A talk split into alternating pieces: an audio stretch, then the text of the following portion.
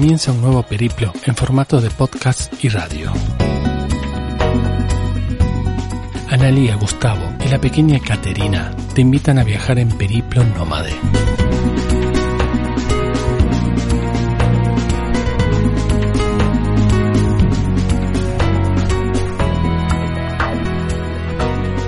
Periplo nómade. Un viaje imaginario que lo hacemos realidad. Hola amigos, bienvenidos a este primer episodio de Periplo Nómade. Metamorfosis de amor y de viaje. ¿Y qué será esto de metamorfosis, de amor y de viaje?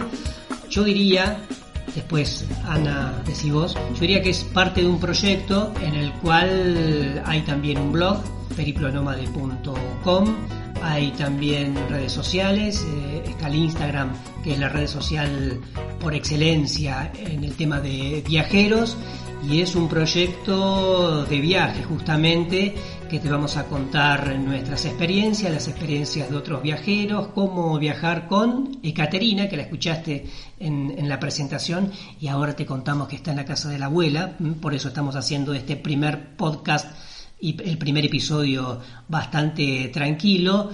¿Y qué más? ¿Y quiénes somos? Presentamos a Ekaterina, obviamente, y bueno, y somos dos personas oriundas de un pequeño pueblo de la provincia de Buenos Aires. Bueno, oriunda yo, eh, Gus es de Don Torcuato, y somos viajeros, viajeros eh, full time, no en este momento, pero nos tomamos algunos eh, lapsos de tiempo largo para viajar y como Gus decía, es esto lo que vas a encontrar en estos podcasts, ¿sí? Consejos de viaje, eh, tips, historias, relatos. Y estamos ahora de emprender otro periplo, como lo llamamos nosotros, donde el primer destino es Barcelona y luego seguiremos, quién sabe, en tiempo y, y forma hacia los, hacia los Balcanes. Cada uno de los episodios vos lo vas a escuchar desde algún lugar del mundo. Seguramente este estamos en Argentina, el segundo lo vamos a hacer desde Barcelona y el tercer episodio, los sucesivos, quién sabe de dónde, porque nuestra forma de viajar es un poco a donde la circunstancia nos lleve, como pasó en este vuelo a, a Barcelona, que lo decidimos hace algunos meses una noche mirando pasajes, pegamos un pasaje realmente muy pero muy barato y ahí pa, pegamos a Barcelona, sacamos pasaje y ahora vamos a Barcelona donde el proyecto original no estaba previsto. No. Pero bueno, se Pero dio así. Se dio así y bueno, y ya contaremos en un próximo episodio los detalles porque sabemos que les puede interesar sobre cómo conseguir vuelos baratos, cómo reservar en, en lugares y conseguir buenos precios. Eso lo vamos a contar en un próximo episodio. Hoy nos vamos a presentar. Hoy queremos que tengas más ganas de volver a escuchar este el segundo episodio y nos conozcas poco a ¿Qué más vamos a, contar en estos episodios de, Periplo Nómade? Bueno, vamos a tener diferentes secciones de, de, contenidos. Vamos a ir contándote cómo es esto de viajar con una bebé de un año y pico que se llama Ekaterina. Bueno, te vamos a contar cómo viajar con nuestra pequeña que tiene su historia una sección que se llama Babel, donde vamos a contarte sobre diferentes lugares del mundo. En este caso vamos a recordar un lugar donde estuvimos hace dos años en el trayecto del Transiberiano, la capital de Mongolia, Ulan Bator. Vamos a escuchar música. Qué bueno. Música. Pero no cualquier música, sino música desde donde estemos viajando. Y como vamos a ir a Barcelona, vamos a presentarte un grupo catalán que suenan de la puta madre.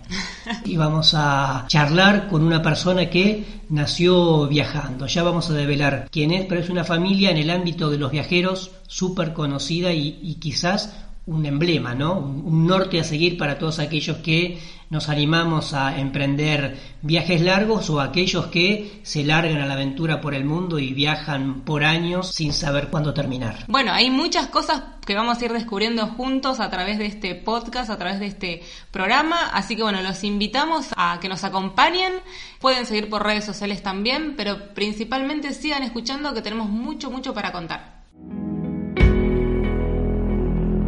Periplo nómade. Periplo nómade. Un viaje imaginario, que lo hacemos realidad. Lo hacemos realidad.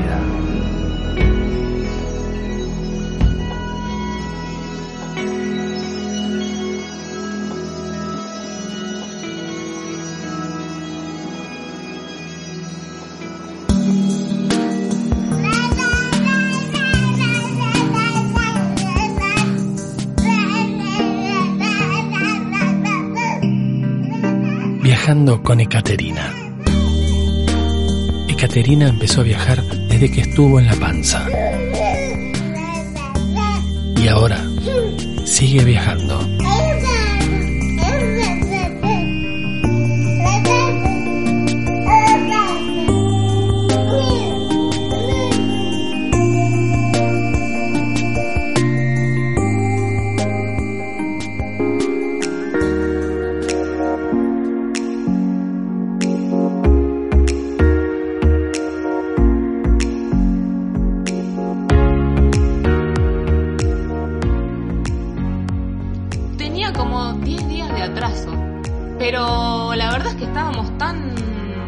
Metidos en el viaje, estábamos ya en esa época, habíamos recorrido, habíamos salido desde Australia, habíamos hecho Tasmania, Tailandia, Camboya, Vietnam, habíamos recorrido desde el sur de China hasta Shanghái, pero en Shanghái, ¿qué pasaba? Seguíamos con ese atraso y lo pensamos, pero no lo creíamos.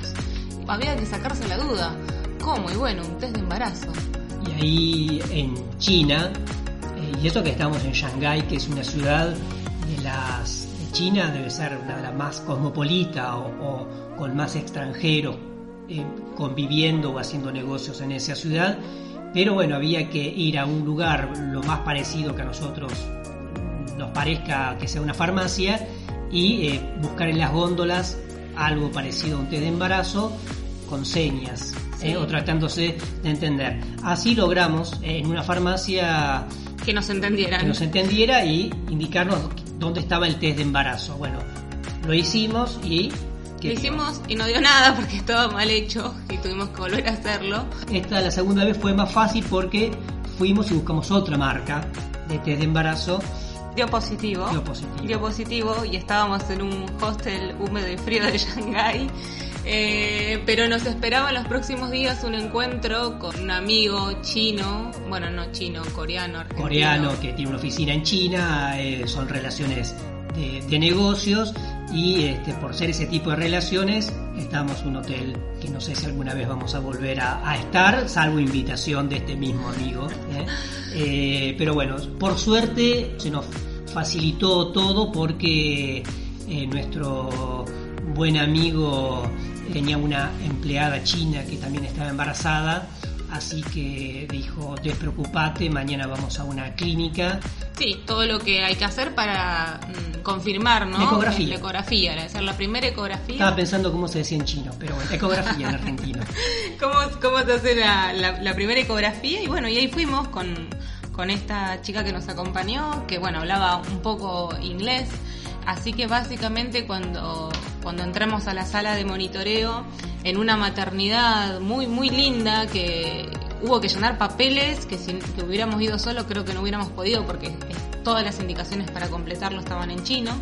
Y ahí fue. Y ahí lo único que entendimos fue que estaba Caterina, que en ese momento no sabíamos, obviamente, si era nena o varón, pero sí que estaba su corazón latiendo y eso fue lo único que entendimos en ese momento. Salimos de ahí, sí, un poco desconcertados de, bueno, que estábamos próximos a empezar el trayecto del transiberiano. Y bueno, y ahí llegó Caterina. Entonces, por eso en la presentación decimos que Caterina viene viajando desde, desde la panza.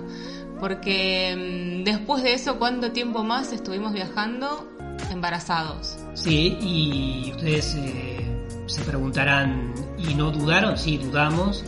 Y hicimos las consultas a una ginecóloga de Ana aquí en, en Buenos Aires y dudamos en seguir o no seguir.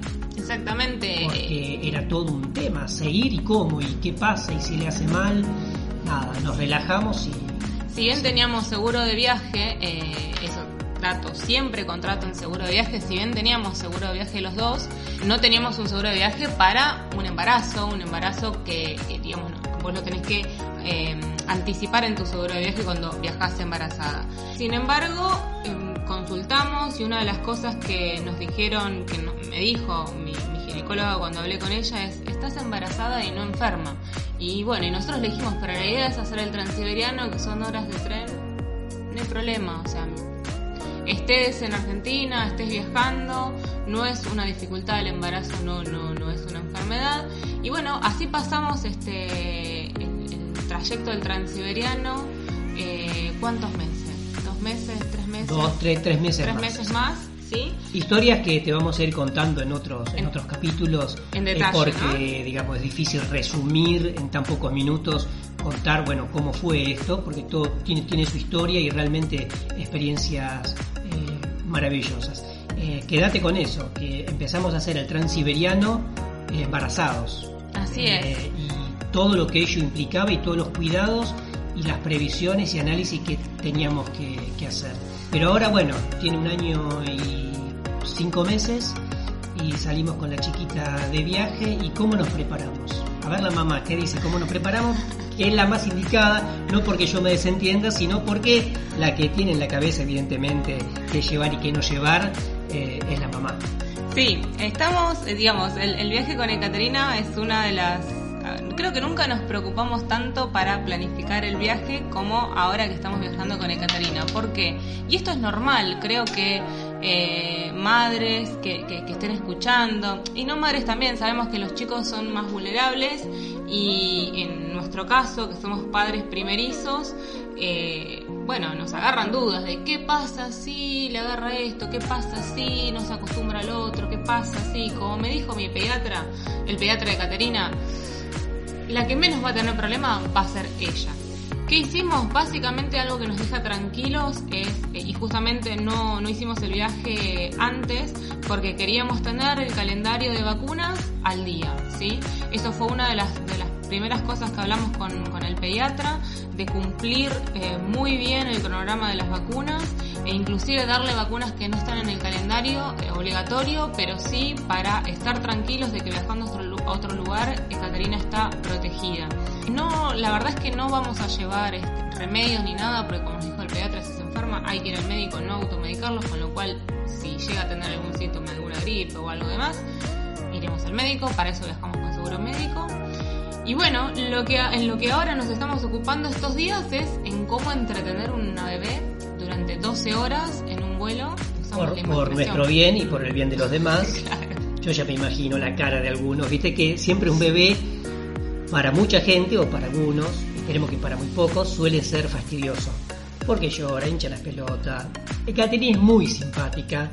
Si vos entras a Instagram y ves nuestras historias, vas a ver muchas historias de ella y, y es muy simpática, muy, muy entradora, así que eh, esa es una de las armas que vamos a utilizar, por lo menos en parte, hasta que pegue algún grito o llore, como para que la gente este, empatice con, con ella y también con nosotros y bueno, el viaje no sea un plomazo para, para nuestros vecinos viajeros. Exactamente, igual somos conscientes de que es un bebé y que los bebés hacen eso. Así que ya iremos contando en detalle y mostrando también en, en Instagram, donde vamos a ir subiendo videos de cómo fue este primer viaje. Así que si también quieren acompañarlo en imágenes, pueden visitar nuestro perfil en Instagram, que estamos como Periplo Nómade. Seguinos en las redes sociales. En Facebook como Periplo Nómade. En Instagram Periplo Nómade. Todo junto. También podés ingresar a nuestro blog periplonómade.com.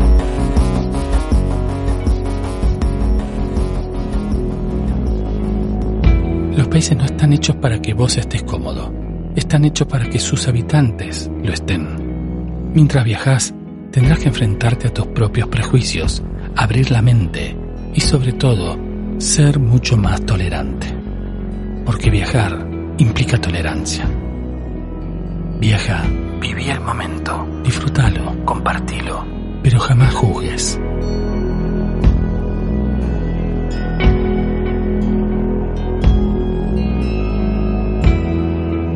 Periplo Nómade te darás cuenta que todo lo que creías sobre un país no era cierto.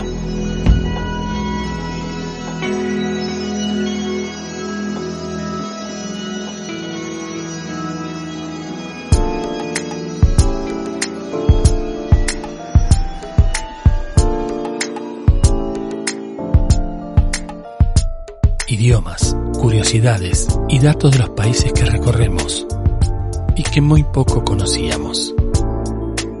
Esta es la sección Babel.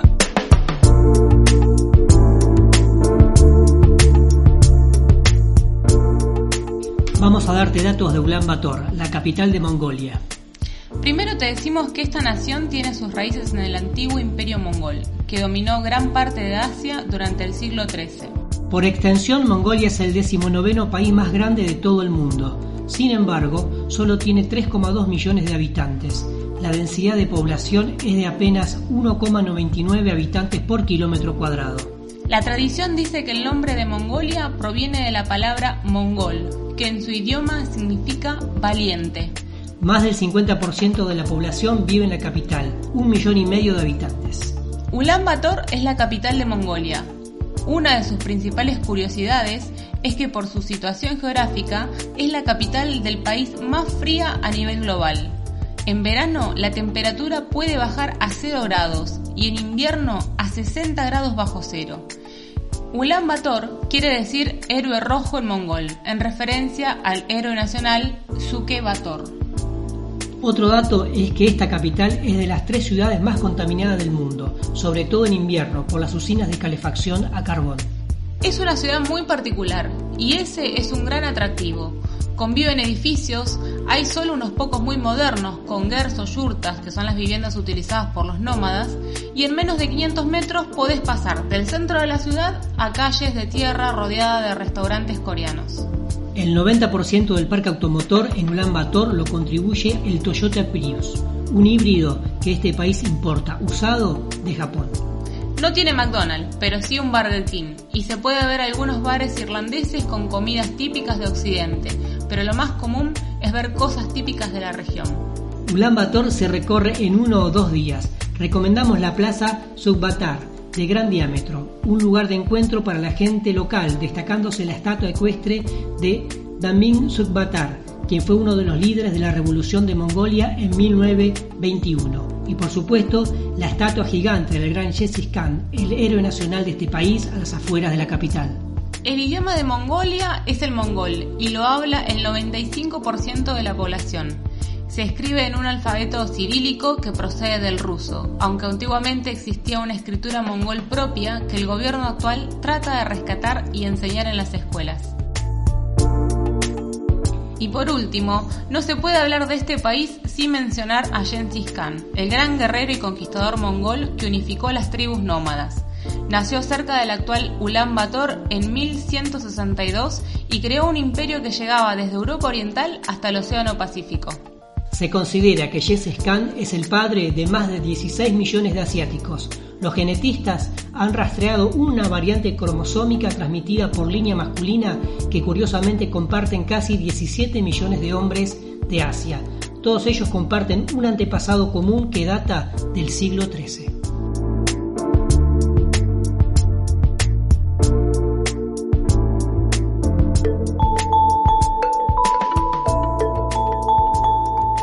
Periplo nómade. Un viaje imaginario que lo hacemos realidad.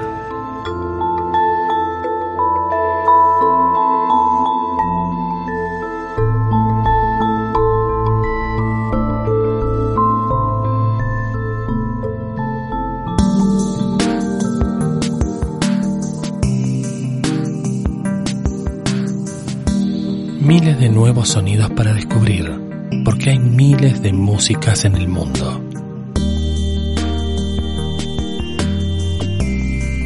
Hay más música en el mundo.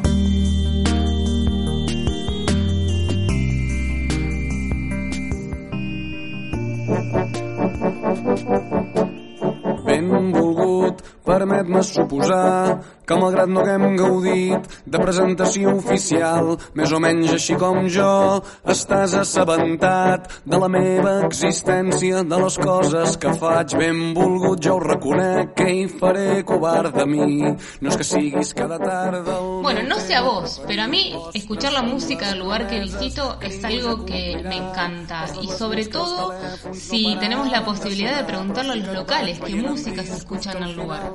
Sí, para eso recurrimos como todavía no estamos en Barcelona, un sitio que se llama espectáculosbcn.com, BCN por Barcelona, y en este sitio están los 10 mejores grupos, los 10 grupos más importantes de la música actual catalana. El que estamos escuchando en la cortina es el, el grupo Manel, uno de los mejores grupos del momento según este sitio, hasta ahora la música catalana parecía que solo triunfaba entre la gente que vivía en Cataluña. Sin embargo, desde hace algún tiempo hemos asistido a una auténtica revolución de la música en catalán, con grupos y bandas de música que merecen la pena conocer y seguir. De hecho, es muy divertida la música catalana, por lo que estuvimos escuchando nosotros. Vamos a, a escuchar un tema de un grupo, y perdón los catalanes, porque por ahí pronunciamos mal en catalán, se llama Zarango, uno de los grupos catalanes más populares que poco a poco se ha ido convirtiendo eh, en una de las más representativos de, de la música en la actualidad. Zarango es un grupo que se fundó en 2010 y que cuenta con el vocalista Alger Miquel todo en catalán. Eh, el grupo, además de ser uno de los referentes a nivel musical, también es muy conocido, y por eso lo elegimos, es muy conocido por su vinculación humanitaria y sus actuaciones en los campos de refugiados de Grecia. Mezclan la música y los proyectos humanitarios para realmente conseguir que la música pueda cambiar al mundo. Qué buen objetivo. Lo que vamos a escuchar ahora, una luna al agua, en castellano, una luna en el agua, perdón a los catalanes por la pronunciación. Ahí va. Vine a robar-me l'aire, vine aquí, balla amb mi, balla com una lluna a l'aigua.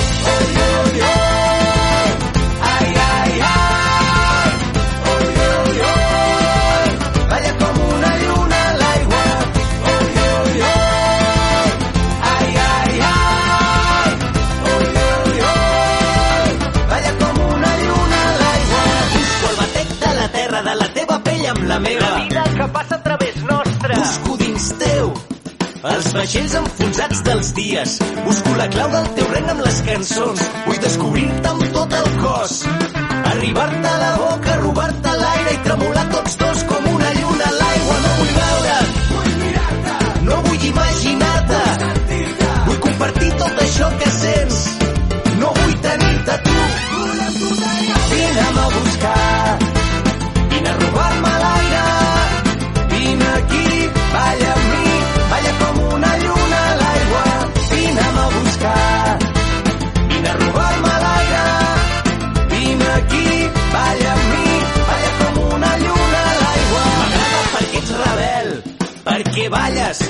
perquè vibres. M'agraden els teus ulls cansats d'haver-se passat la nit entre llibres. Jo vull llegir-te amb els dits, vull sentir-te la pell encesa. Vine i arrenca'm aquest plor del pit, vine a treure'm la roba de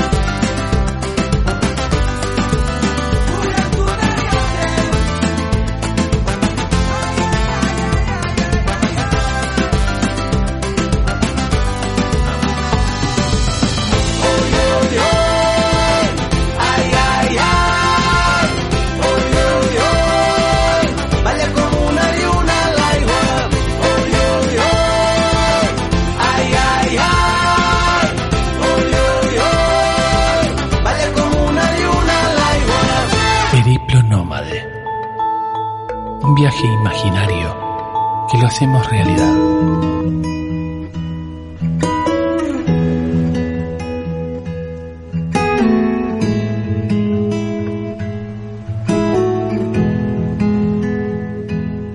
Los viajeros tienen sus historias. Hablamos con ellos para conocerlas.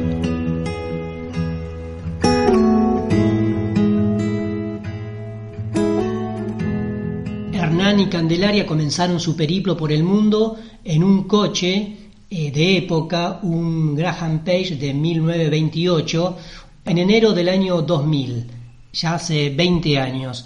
Eh, tuvieron hijos que nacieron y prácticamente se criaron viajando y vamos a hablar con el hijo mayor de la familia Zap, Pampa. Que literalmente nació viajando y viajó todos estos años y nuestra curiosidad por conocer cómo ve el mundo, cómo vive una persona que nació en viaje. Y que ahora estacionó ¿sí? Y está haciendo una vida que para el resto de los chicos es normal, que es ir al colegio, un colegio... Con una rutina. Una rutina, ¿eh? Eh, o sea, cambió de rutina. Él tenía su rutina, que era estar de acá para allá en viaje, y ahora tiene la rutina de casi todos los chicos. Te saludamos, Pampa, estás en, en Brasil, eh, estas comunicaciones vía Skype, así que un saludo, Pampa, ¿cómo estás? Hola, hola Gustavo, ¿cómo estás? ¿Todo bien? Como decían, este, yo nací viajando, en una familia de, de seis ahora.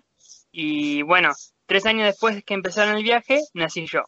¿Cuál es tu primer recuerdo de la infancia, de estar, de estar viajando, que para vos era algo absolutamente normal, lo que para otros es algo extraordinario?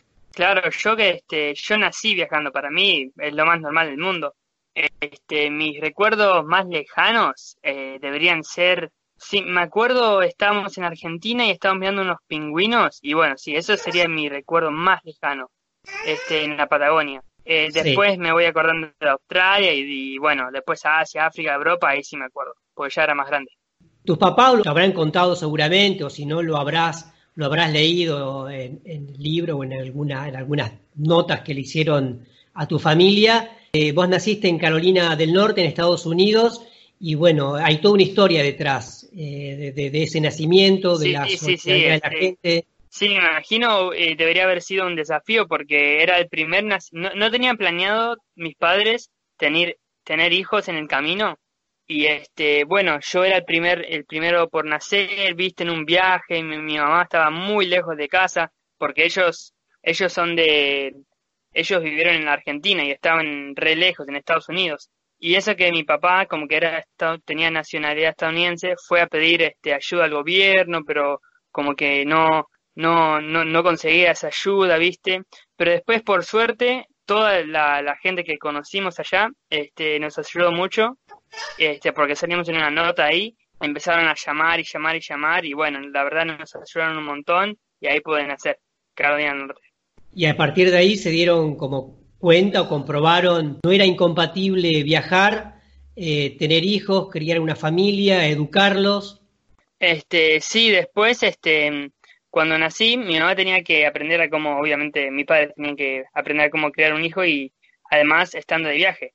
Pero la verdad, este, cuando era, cuando yo era bebé, por ejemplo, era lo más, lo más fácil, porque yo solo dormía, comía y después me volvía a dormir, así que no era tanta no, era tanta cosa viste después empezaron a después apareció Tehue en Argentina después nació Paloma después nació Wallaby y bueno después este estaban viajando una familia de seis y, bueno mi mamá tenía que darle clase a, a cuatro eh, distintos chicos en distintas clases era un desafío pero bueno ella es muy buena maestra Vos este, el, en el 2019 estuviste en Cardalis y fuiste por primera vez, me imagino, a un colegio, vamos a ponerle comillas, normal, común y corriente, como hacen casi todos los chicos de, de tu edad, ¿verdad? Sí, este, en marzo del año pasado eh, paré de viajar y fui a Argentina porque, bueno, quería probar cómo era, entre comillas, una vida normal. Digo entre comillas porque para mí lo normal era viajar, este, bueno, quería probarlo, ver cómo es ir a la escuela todos los días, estar en un lugar, siempre en un lugar, viste, te despertabas, eh, yo, yo estaba acostumbrado a despertarme siempre con un horizonte distinto, ¿no? Y ahora estar siempre en la misma casa. Y bueno, la verdad, este, me gustó, me gustó, la, está, estaba bueno, era diferente, pero las dos vidas me encantaron la vida, la verdad. Después de terminar la escuela, iría a, vivir a Barcelona. Y ahí empezaré a hacer lo, que, lo que yo quiero hacer, cinematografía. ¿Pensás echar raíces, digamos, quedarte en algún lugar o tus raíces son estar en, algún lugar del mundo en cualquier momento, en cualquier tiempo? Bueno, me imagino este, que cuando sea más grande no voy a estar viajando tanto, tanto, tanto como mi familia, pero este, sí estaría moviéndome un poco. Yo no tengo pensado hacer como un viaje a esta escala viajar, irse a un, a un que otro lugar por, por, por el trabajo y cosas así, sí, eso obvio, eso sí. Hacer una carrera que lo cinematográfico también que te es mueve, compatible sí. e invita a viajar, ¿no? Exacto, exacto. Y Bamba, ¿cuándo empezaste a sentir curiosidad por esa vida normal de la que vos hablas? ¿En qué momento te empezaste a preguntar que, que había otras formas de vida que eran las que llevamos la mayoría? ¿En qué momento, si podés este, identificar ese momento? Bueno, no- este, pero- siempre me consideré, siempre me consideré bastante curioso, ¿no? Em, y al ver y, y ve- ver que tengo una vida muy muy especial y la verdad que me reencantaba, viste, ir a nuevos lugares, ver culturas nuevas siempre, probar tantas distintas comidas y ver tantos lugares, eso me encantaba. Pero también sentía curiosidad para ver cómo es estar en solo un lugar, tener, este, formar vínculos y cosas así, viste. También quería ver cómo era eso. Y bueno, quería experimentarlo.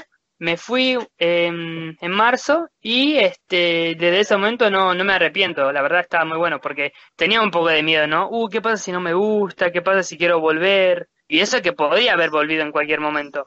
Y en todo este recorrido por muchos lugares del mundo y a medida que ibas creciendo, ibas quizás conectándote con la- las redes sociales, iba, ibas teniendo tus propios canales de comunicación, fuiste haciendo amigos en distintos lugares del mundo, mantenés vínculos a la distancia. Uy, sí, sí, sí, este, muchos países, yo calculo, tipo, lo- mis países preferidos por, la verdad, la cantidad de amigos que me dicen en tal lugar, ¿no? Porque después de todo, lo que realmente importa de un viaje es la gente que conoces.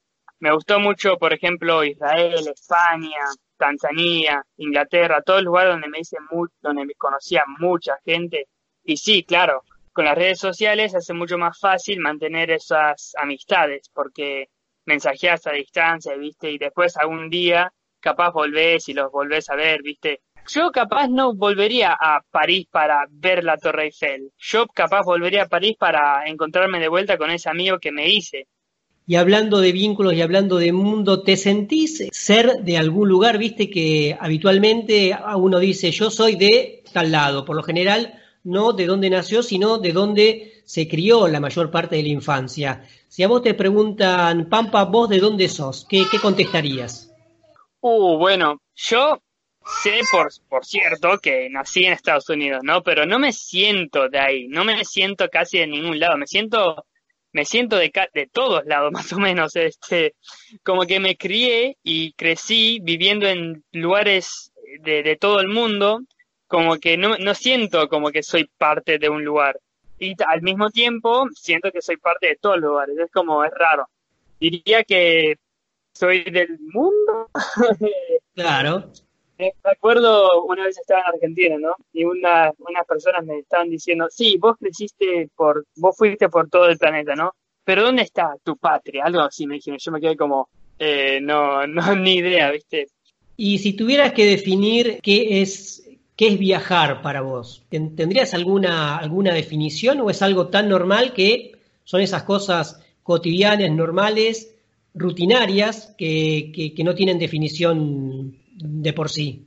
Mm, Está, está buena la pregunta. Alguna gente piensa, este, mm, alguna gente viaja por, por negocio, otra gente viaja por placer, pero yo como que nací viajando. Un poco difícil de explicar. Viajar para mí es, es mi vida, es este, es mi forma de vivir y es ir a nuevos lugares, probar nuevas cosas. El 25 de enero del año 2000, tu familia emprendieron un viaje desde Los Cardales con un auto llamativo, americano, del año 28, una locura, podría, podría decirse también entre, entre comillas. Ya pasaron 20 años. Te- Sí, es re loco, contanos, re loco. ¿siguen, de, ¿Siguen de viaje todavía esa familia? ¿La familia Zap sigue de viaje? ¿Cuáles son los planes futuros? ¿Están ho- hoy, hoy por hoy en Brasil? Sí, mira, este, cuando yo escucho eso, viste, que pronto va a ser aniversario de 20 años de viaje de mi familia, la verdad no, no lo puedo creer. Es, es tanto tiempo, es todo una, casi toda una generación, ¿viste? Es, un montón de tiempo eso. en un momento de este año este, van a parar de viajar, este, van a llegar a Argentina, van a ir por Paraguay, Uruguay, hacer el sur de Brasil y van a finalmente llegar a Argentina. Y realmente quiero ver cómo nos vamos a adaptar todos a una vida normal, ¿viste? Este, vamos a ver cómo nos adaptamos todos a ir a la escuela. Una, cosa es yo solo ir y ver y ahora va a ser toda la familia en un solo lugar. Ver después de 20 años, no sé cómo nos vamos a adaptar, pero bueno, a ver, una cosa que nos enseña el viaje es adaptarnos a las cosas. Seguro que nos vamos a poder adaptar todos a la vida normal, entre comillas. En, algún momento, eh, quizá ya cuando eras preadolescente, adolescente, ahora sos ya joven prácticamente, tenés 17, ¿verdad? Sí, yo tengo 17 y en junio es mi cumpleaños. ¿Alguna vez dijiste o pensaste, a ver, no quiero seguir viajando, quiero, quiero otra vida, o, disfrutaste realmente ese, viaje en familia y ese seguir descubriendo eh, continuamente cosas? No, a ver, este, yo, a mí me encantaba viajar, ¿no? ¿no? ¿no? paré de viajar porque me cansé o, o estaba, no sé, triste, cualquier cosa. Este, no, la, me encantaba viajar, era como mi vida. Lo único que yo quería probar cómo era ir a la escuela, porque yo nunca fui a una escuela con otros compañeros y todo. Y bueno, no me quería perder de esa oportunidad, porque después de todo también es una edad bastante, una época bastante linda. ¿Cómo fue ese, ir al colegio, a la escuela formal, en cuanto a tus conocimientos, este, a, a, lo que sabías, a lo que, a, lo que, a lo que te habían educado? ¿Hubo diferencia? ¿Tenías más habilidades sobre, sobre algún aspecto de, la educación, por justamente tu mamá te eduque y, en viaje y por ahí con, con ciertos criterios eh, o con los valores más acorde a lo que piensan tus padres? ¿Cómo fue ese, eh, ese conjugar entre la educación formal a que vos asistís ahora y lo que, lo que te cómo te venían educando? Ah, sí, eso es una, es una buena pregunta. Este, yo eh, tenía como un pequeño de, no sé, un cosa, un poco de miedo, pensando, uh, ¿y cómo estaría el nivel de los otros chicos ahí en la escuela? ¿Estará al mismo nivel? ¿Estaría más alto, más bajo? ¿Podré hacer una prueba en media hora? Y la verdad, cuando fui, eh, me estuve, estuve, la verdad, muy bien. A ver, en unas materias me iba mejor que en otras, y me terminé llevando solo una, por suerte, y pude este, aprobarla, por suerte. Y, no, la verdad me salió, eh, estuve, me, a ver, me, me fue bastante eh, bien, así que eh, mi mamá parece que era una muy buena maestra todos estos años y realmente la, la agradezco por, por tanta dedicación que tuvo, porque cuando ella empezó a educarnos, ella estaba en un momento como que, ay, no puedo más, no, no, tendríamos que, tendríamos que parar porque no, esto no es, es demasiado. Pero después dijo, no, pará, pero esto es mi sueño de viajar y bueno, este, voy a, voy a hacerlo. Yo igualmente cuando llegué a la secundaria, como que empecé a trabajar un poco solo, ¿no? Este, porque mi mamá tenía que educar ahora a cuatro estudiantes, bueno, era demasiado para ella, imagino. Vos podés estudiar sobre geografía en el campo base del Monte Everest o este o estudiar el, ciclo del agua ahí en, en, los parques nacionales de África o un montón de otras cosas, ¿no? Historia con, con los guerreros de terracota, viste un montón de cosas que lo ves en el momento y cuando lo ves en el momento con, ahí nomás es algo que, que nunca te olvidas. Me encantaba ahí en la escuela, en clases de geografía o historia, cuando hablaban, por ejemplo, ah, no sé, de la muralla china, yo decía, ah, sí, yo estaba ahí. Ahí hablaban de, del Taj Mahal, ah, sí, yo estaba ahí. Eso, eso está muy, muy divertido. ¿Y qué, qué te tira más? Eh, bueno, vas a estudiar cine, te vas a dedicar a la cinematografía, eh, me imagino que las artes y no tanto las ciencias exactas. Este, sí, aunque me encantan las ciencias exactas, mi, tema preferido es física y después de eso es matemática. Este, me, siempre me gustó este, hacer filmaciones, editar, cualquier cosa que tenga que ver con cinematografía, dirección, actuar. Así que sí, eso es lo que me gustaría hacer cuando yo sea de grande. Pero antes que eso es de qué viviría, ¿no? Yo cuando sea grande, lo primero es este, eh, ser feliz. ¿Tenés alguna fórmula? Em, bueno, a ver, sería hacer lo que quieres, si lo sentís, este, si tu corazón te dice de hacer algo, vos sabés que puedes confiar en, en eso porque tu corazón nunca te diría algo que nunca podrás hacer y lo más grande que ese sueño sea, lo, lo más capaz en realidad que lo sos para realizarlo. Este, y bueno, nunca dejes el tiempo pasar, ¿no? Porque lo que tenés que hacer es poner una fecha de lo que querés hacer, por ejemplo, el viaje de mis padres, es un ejemplo, por ahí tu sueño es eh, abrir una, una pastelería, no sé, poner una fecha y listo, ¿no? Esta fecha, hacerlo. Y bueno, una vez que lo haces, este, y si estás con, con este, si estás acompañado, este, capaz, este, si, si no sé, si te casás, eso es mejor todavía, y ahí ya, ya lo tenés todo. Así que eso sería la fórmula, creo. Qué linda, qué linda respuesta. Y esto nosotros también decimos, a veces eh, hablamos de sueños, pero los sueños hay que convertirlos en un plan, ¿no?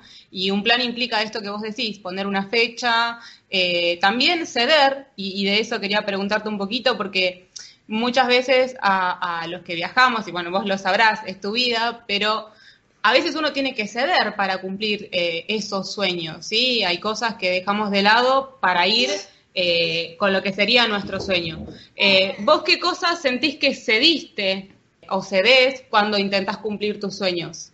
Bueno, cuando vas de, cuando vas para hacer un sueño, ¿no? O sea, cuando elegís tu camino, ese camino no te va a llevar a todos lados que quieras. Así que vos, este, de alguna manera tenés que elegir, ¿no?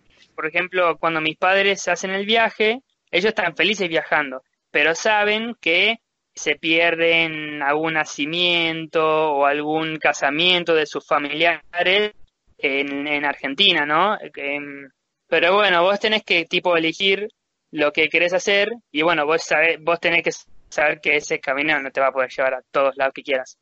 Exactamente, y nosotros acá, bueno, eh, un poquito yo te había contado la, la historia nuestra. Eh, bueno, Caterina tiene ahora 15 Van a meses. ir a, a Yugoslavia, ¿no? A la vieja sí. Yugoslavia. Vamos Antigua. a ir ahí. Y, y Ekaterina también, cuando, cuando, cuando estaba embarazada, estábamos haciendo el viaje del transiberiano. Y bueno, todos los controles de embarazo los hicimos atravesando China, Mongolia y Rusia. Y fue toda una aventura, pero que también nos, digamos, teníamos miedo. Y escuchando esto que contás de que tu mamá también tuvo ese miedo.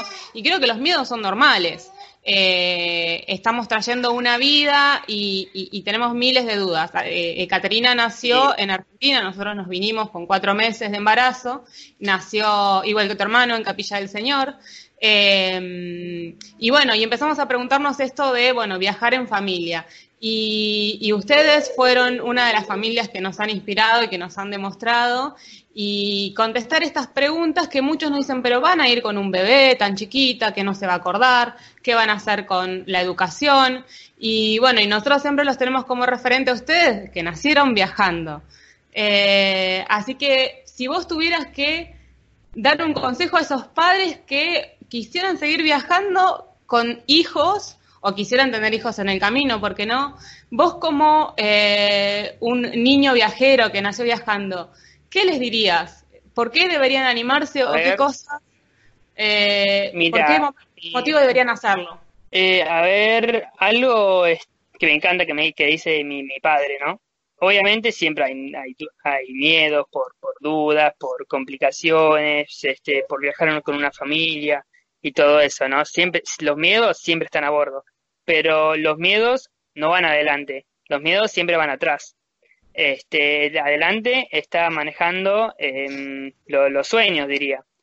Sí, mira, yo yo al, viajar, ¿no? Crecer viajando, a mí creo que era algo muy bueno, ¿no? Porque cuando vos viajás, o sea, desde pequeño, vos aprendés un montón de cosas, este, desde el momento que nacés. O sea, aprendés del mundo, a ver, vos nacés, ¿no? En un mundo, eh, y a- em, aprendés del mundo porque estás ya viajando en el mundo.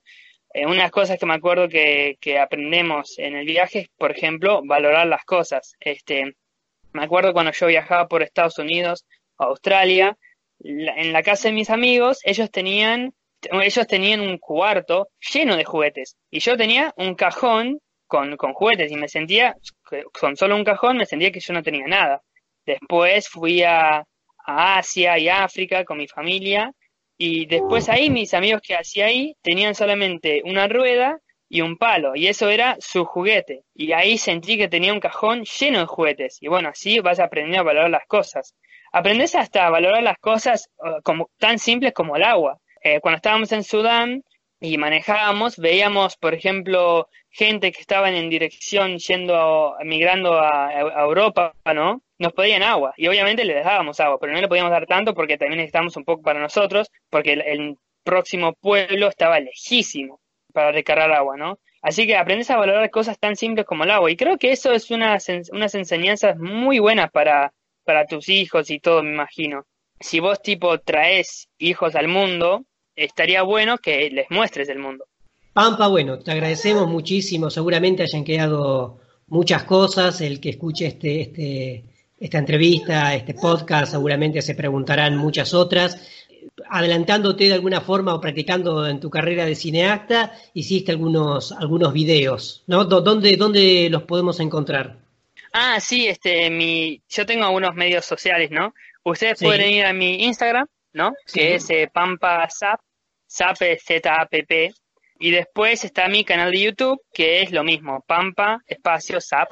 Este, y después está el, Instagram y el Facebook y el YouTube de, de mis padres que es eh, Familia Sub Family. Ahí podrán ver este videos. Te agradecemos muchísimo, un saludo, un fuerte abrazo a toda tu familia y bueno, eh, a ser feliz. Dale, dale, sí, sí, obviamente, sí, sí, sí, eso es lo, lo primero. Así que sí, este, muchas gracias por tenerme también. Bueno, que siga muy bien, Pampa, un fuerte abrazo. En ruta, todos somos mucho más abiertos y nos mostramos tal y como somos, sin máscaras y totalmente decididos a disfrutar al máximo de la experiencia de viajar. No hay mejor momento para conocer gente que viajando. Bueno, llegamos al final del primer episodio de Periplo Nómade. Nos queda muchísimo por seguir compartiendo en los próximos que se vienen. Así que bueno, desde ya les agradecemos por haberse quedado hasta el final escuchando. Les recordamos que además estamos en eh, redes sociales y en nuestro, nuestra página web que es periplonomade.com que estos episodios los puede bajar de las diferentes plataformas y también eh, ya vamos a ir diciendo en qué radios eh, de Argentina y que el próximo programa esperemos transmitirlo desde Barcelona. Así que hasta la próxima amigos. Adiós. Terminó este periplo, pero tan solo hasta el próximo capítulo. Los esperamos próximamente desde algún lugar del mundo.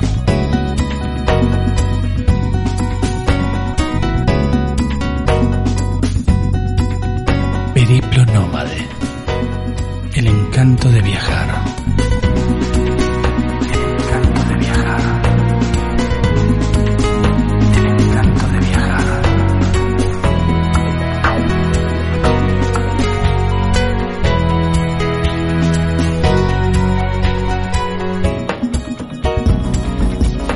Seguinos en las redes sociales.